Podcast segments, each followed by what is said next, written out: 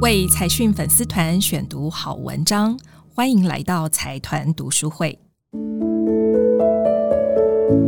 辛苦了一整天，还停不下来吗？你该放过自己喽！我们一起听个故事，认识一个人，累积新能量。财团读书会开讲喽！说起全台湾菜市场最强的印记，应该就是红白塑胶袋。这个你我生活当中不可或缺的塑胶袋制造机，来自于台南一家七十年历史的机械厂——凤记国际的创办人所发明的。而当年还只是机械维修零件工厂，现在在父子联手打拼之下，已经成为全台湾最大的塑胶压出机械工厂。这一期的节目为您选读凤记国际魏灿文，当机立断才能活下去。你将听到红白塑胶袋制造机发明者之子魏灿文二代接班之后，成为台湾 Number One 的经营哲学。凤记国际机械的董事长魏灿文今年满七十岁了。他说：“人生要做的事还很多，应该把机会留给年轻人。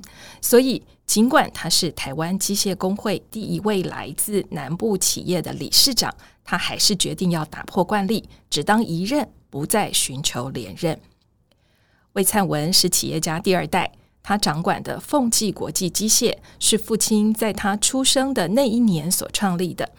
因为他的父亲二战期间被征调充军，在日本战斗机工厂学会了机械的技能，所以日军战败之后，就在台南永康开工厂，做起了机械维修零件和加工模具的生意。后来随着越战开打，越南利用美元资金采购了不少民生的设备，父亲赚进了第一桶金，营业的项目也逐步的扩大。从吸管机到制鞋机，几乎什么机器都能做。红白塑胶袋制造机就是他的父亲魏全成发明的。魏灿文在退伍之后和父亲一起打拼事业，父亲是技术担当，他则负责开拓国外的业务。为了拓展外销业务，二十多岁的魏灿文就自己拎着一纸皮箱，独自闯荡东南亚、北美洲和中南美洲。而这一段经历让他眼界大开，他发现除了技术，门面也很重要。加上业绩成长，工厂根本不够使用，所以他大力劝说父亲花两亿买新厂房，添购新设备。只是这两亿在一九八八年根本是个天文数字，父亲直接说没钱，断然拒绝。于是他决定先斩后奏。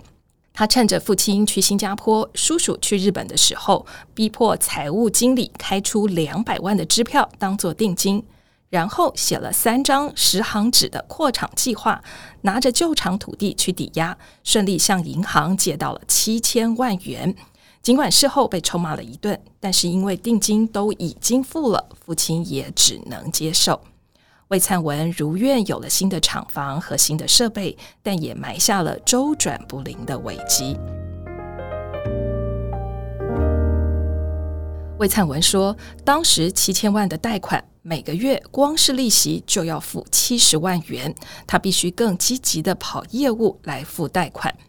在两伊战争期间，透过三井商社介绍，将三千多万的设备卖进了奈及利亚。怎晓得奈币贬值，三成的定金变成了百分之三，而剩下的百分之九十七的货款，客户也不付了。再加上战争造成了外销市场萎缩，公司差一点周转不灵。父子到处借钱，凑了两千万元的现金。另一方面，开发新业务，分散市场，才慢慢度过了危机。只是下一场挑战已经等着他接招。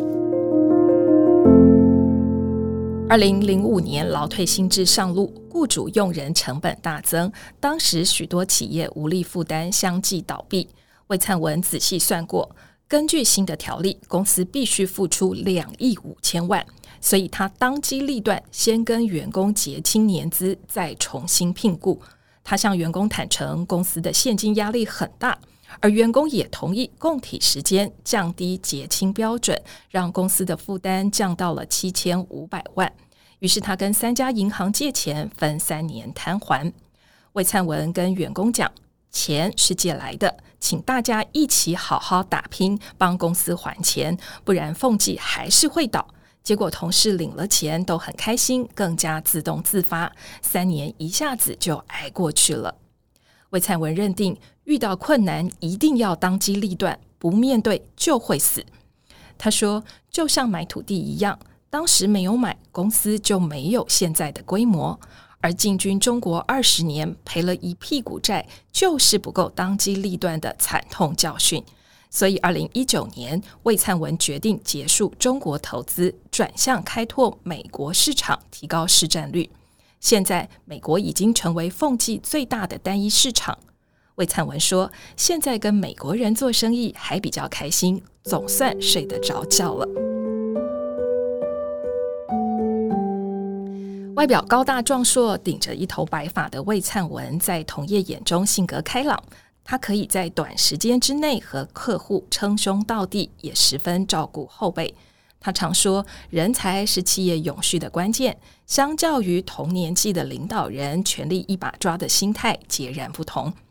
六年前，他不再挂总经理，而是交棒给弟弟接掌总座。妹妹当行销总监，至于他的两个儿子和小女儿也进入公司，一家人齐心经营事业。至于魏灿文，则是做公益，他要把时间留给更需要他的人。从这篇报道，我们知道了凤记国际董事长魏灿文以当机立断的魄力，开创全新的事业格局，把台湾制造机器卖到了全球一百六十个国家。不止红白塑胶袋，日常生活中洗发精、沐浴乳瓶、冰箱内的层板，甚至户外的乳白色桌椅，都可能是他家的机器制造出来的呢。今天的故事内容来自于财讯六百七十九期的企业人物报道。如果你想了解更多，可以点击节目资讯栏的连接，或者你想听哪一篇财讯好文章，欢迎点播，我会为您选读。好了，祝大家顺利喽！